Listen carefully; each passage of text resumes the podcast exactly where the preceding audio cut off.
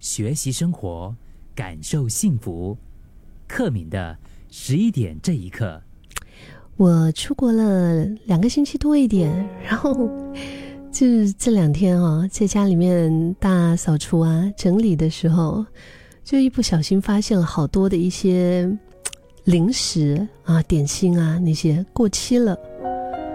可能在家里面，当时就是出国前也没有特别去留意啊，大概觉得是在年尾的时间吧。然后昨天我在看的时候，我就哎呀，这个也过期了，那个也过期了。我又走了那么久吗？就食物这个东西啊，它确实包括了很多的物品，它都有保存期限。但我发现，其实生命里也有不少的东西，同样也是有保存期限的。你有没有过这样子的经历？比如说，你买了一件你自己觉得哇，花了好多钱，然后很昂贵、很华丽的衣服，但是你舍不得穿，小心翼翼的收藏在你的衣柜里面，心里面就想着说，有一天一定可以穿得上它，去出席一些非常重要而且特别的场合，所以呢，就在那边就就搁着放着嘛。但是。当你在那边搁着放着，再看见它的时候，却发现它哎有皱褶了，可能有些地方发黄了。哎呀，这个款式似乎也已经过时了。嗯，你就这样跟他错过了。我有一次在云南买了一条白色的连衣裙，我从小就对那种。纯白色啊，一整条的那种连衣长裙，就是有一种特别的情愫，不知道为什么，就很喜欢。然后我上一次很久以前，很多很多很多很多年前，在云南看到这一条白色长裙的时候，是哇，开心的不得了。那就带回新加坡之后呢？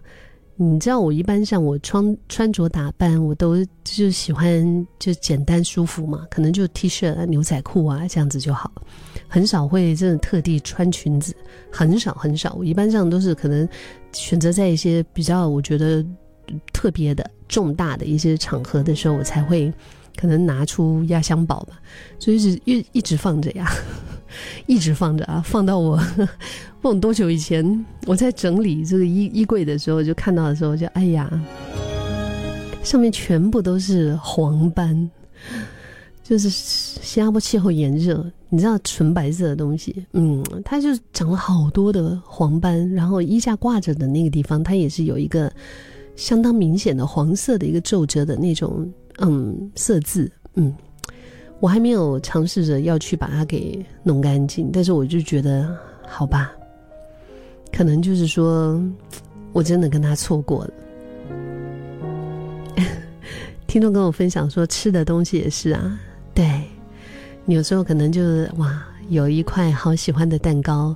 就舍不得吃，想着说：“哎，我待会儿我等一下，再好好的品尝。”可是忙着搁着，等到你再看见它的时候，就发现：“哎呀，又过期了，你又跟他错过了。”生命里面总是会有一些那么稍纵即逝的一些东西。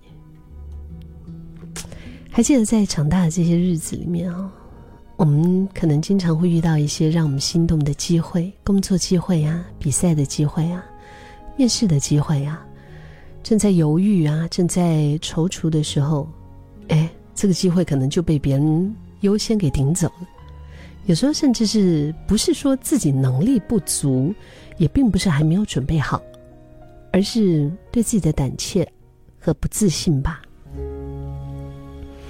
有位作家，他已经百多岁了。嗯，他叫做金亨熙，有一本书《活着活着就一百岁了》，里面有说到，人生不是为了纪念过去而存在，而是为了创造未来，所以需要一直有新的开始。我为自己想做的事情倾注心血，这种努力一直引领着我活到了一百岁。还有哈，就是。当你还想再做一会儿运动的时候，记住见好就收，才是能够长期享受运动快乐的秘诀。或许吃自己想吃的食物才是回应身体的需求。拥有是为了给予，而不是为了享受。他的这一些话语里面有好多，我觉得都让我感觉上生命确实是很快、很无常。尤其是今年，今年真的过得太快了。今年不知道怎么过的，今年就是一眨眼。现在听到圣诞歌的时候，我只是恍惚间的觉得，我不是刚刚才吃着年饼吗？就新年农历新年的年饼，好像刚吃完，然后就听到圣诞歌了。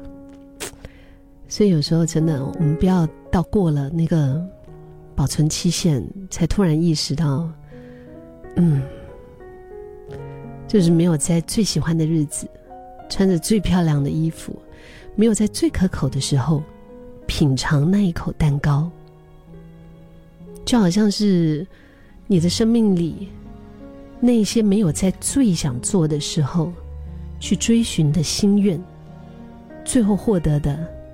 可能是无尽的遗憾。